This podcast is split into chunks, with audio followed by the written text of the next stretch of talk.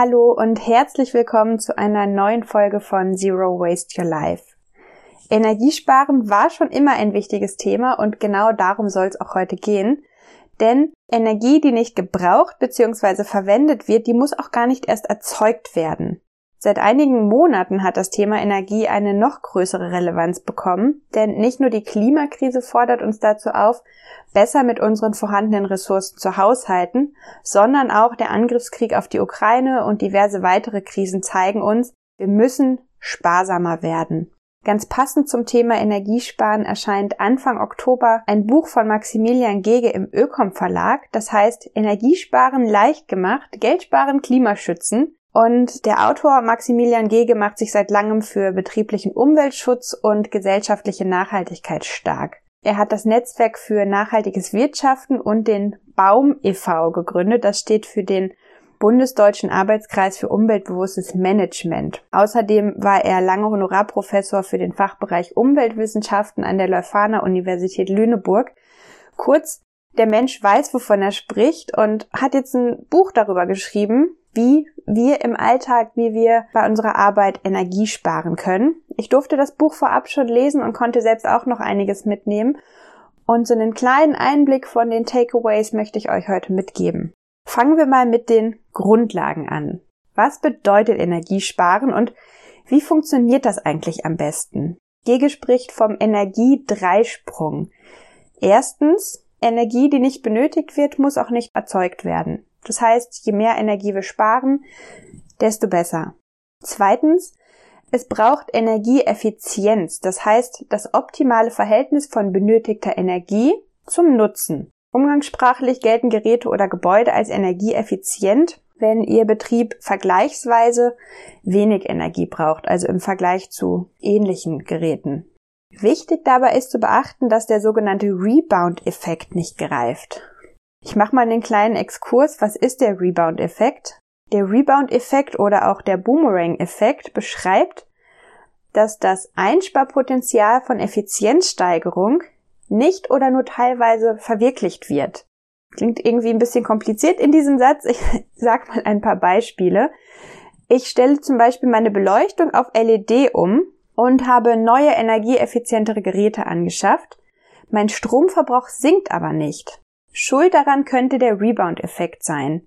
Denn Effizienzsteigerungen senken oft die Kosten für die Produkte bzw. die Dienstleistung oder die Nutzung des Produkts, in dem Fall das Verwenden von Licht oder der Geräte. Und das wiederum kann dazu führen, dass sich auch das Nutzungsverhalten ändert.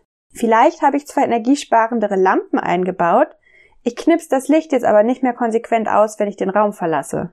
In der Küche habe ich vielleicht einen neuen, energieeffizienteren Kühlschrank stehen. Ich habe den alten aber nicht fachgerecht entsorgt und vom Netz genommen, sondern der steht jetzt zusätzlich für die Getränkekühlung im Keller. Energieeffizienz braucht also gleichzeitig auch ein weiterhin optimiertes, sparsames Nutzungsverhalten, damit sie ihren Job auch erfüllt. Das war's mit unserem kleinen Exkurs. Wir gehen nochmal zurück zum Energiedreisprung. Also erstens Energiesparen, zweitens Energieeffizienz, drittens Energie, die nicht eingespart werden kann, sondern die wirklich benötigt wird, soll aus erneuerbaren Quellen wie Solar, Wasser oder Wind gewonnen werden. Kommen wir zu ganz konkreten Tipps zum Energiesparen im Alltag.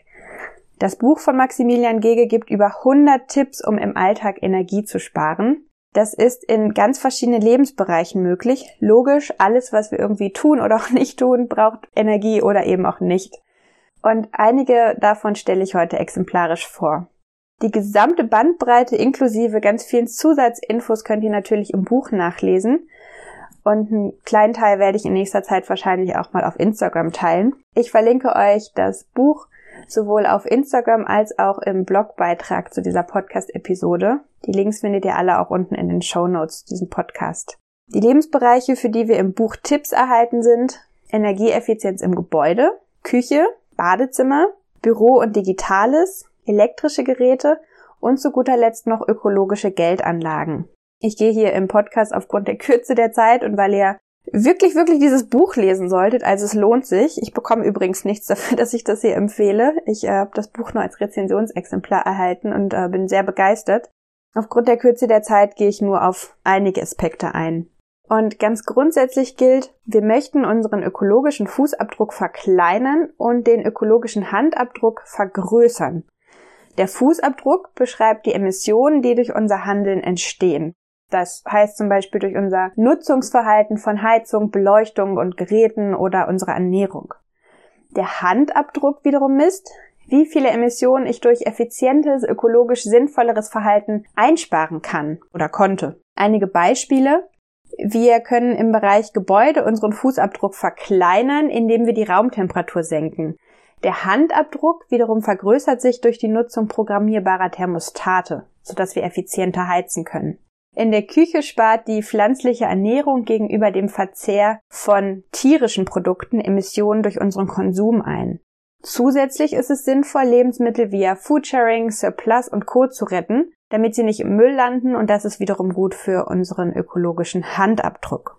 Gehen wir mal ins Bad oder wo auch immer eure Waschmaschine steht. Dort spart die 30 Grad Wäsche gegenüber höheren Waschtemperaturen Energie, Geld und Emissionen und verkleinert so unseren Fußabdruck. Wenn ich dusche und dabei einen Sparduschkopf installiert habe, der den Wasserverbrauch und somit auch die Menge an Energie für dessen Erwärmung einspart, dann trägt das zu einem besseren Handabdruck bei.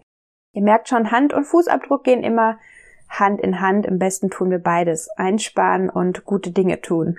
Und ein letztes Beispiel noch. Im Büro können wir Energie sparen, indem wir nicht benutzte Geräte wie zum Beispiel den Drucker generell oder unseren Computerbildschirm während der Pausen ausschalten. Zusätzlich effizient nutzen wir unsere verfügbaren Ressourcen, indem wir standardmäßig doppelseitig und auf Recyclingpapier drucken. Und wie gesagt, noch viele, viele weitere Tipps und Hintergrundinfos bekommt ihr in nächster Zeit bei mir auf Instagram und in dem Buch, das ich euch verlinkt habe, wo ich hier einige der Beispiele her habe. Was ich besonders spannend finde, ist außerdem sich mal anzuschauen, wofür wir ganz konkret im Alltag Energie verwenden. Das machen wir auch in unserem Beratungsprojekt mit unseren UnternehmenskundInnen.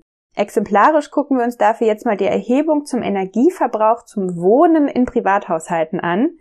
Ich zitiere hier die Daten des Statistischen Bundesamtes, des Status von 2021. Demnach macht die Raumwärme 71 Prozent unseres Energieverbrauchs im Privathaushalt aus. Das heißt, richtig heizen kann richtig, richtig viel ausmachen und sparen. Gefolgt wird das Ganze von Warmwasser mit 15 Prozent des Energieverbrauchs, Betrieb von Elektrogeräten mit 8%, Prozent, sonstige Prozesswärme, zum Beispiel für die Klimatisierung von Räumen mit 5 Prozent und Beleuchtung mit einem Prozent. Beim Stromverbrauch im Privathaushalt, das hier ist eine weitere Studie, und ich zitiere mal nicht die ganze Grafik, sondern verlinke euch die Quelle im Blogpost auf unserer Website www.zerowasteyourlife.de, machen Computer, TV und Audiogeräte 28% aus, gefolgt von Waschen und Trocknen mit 14%. Trocknet macht ihr tatsächlich super, super viel aus. Also wenn ihr eure Wäsche im Trockner trocknet, anstatt auf der Leine, braucht ihr viel mehr Energie. Und danach kommt dann Licht mit 13 Prozent. Und außerdem auf der Liste sind Kühl- und Gefriergeräte, Kochen, Spülen und ein ziemlich großer Posten mit Sonstiges. Was leitet sich daraus ab? Die Liste an Einsparpotenzialen ist sehr, sehr lang.